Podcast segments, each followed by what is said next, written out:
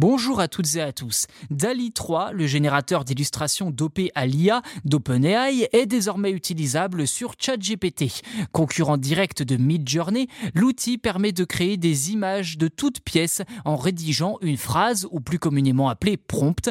Ceci dit, comment utiliser DALI 3 directement depuis ChatGPT? Eh bien, aucune inquiétude, on vous explique tout dans cet épisode. Tout d'abord, sachez que l'utilisation de DALI 3 ne nécessite aucune connaissance spécifique en informatique. Or, il y a quelques prérequis comme avoir un compte chez OpenAI pour accéder à ChatGPT, c'est la base, mais aussi avoir un abonnement à ChatGPT car DALI 3 n'est disponible que dans la version payante du chatbot. Une fois que tout cela est fait, il vous faut activer le plugin DALI 3 dans l'onglet d'accès à GPT-4.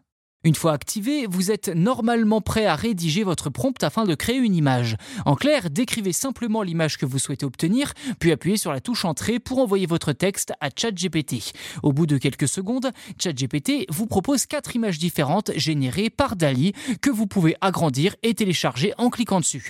À noter toutefois que ChatGPT n'a pas accès aux images générées par DALI et n'est aucunement capable de répondre à des questions posées sur ces dernières. Pour cette action spécifique, il est nécessaire de télécharger l'image en question sur votre ordinateur, puis de la charger à nouveau dans ChatGPT. Autre point important, vous ne pourrez pas tout demander à Dali en termes d'image. Le système vous refusera catégoriquement toute demande déplacée. Un filtre appliqué par ChatGPT qui empêche les dérives de certains utilisateurs sur des sujets sensibles.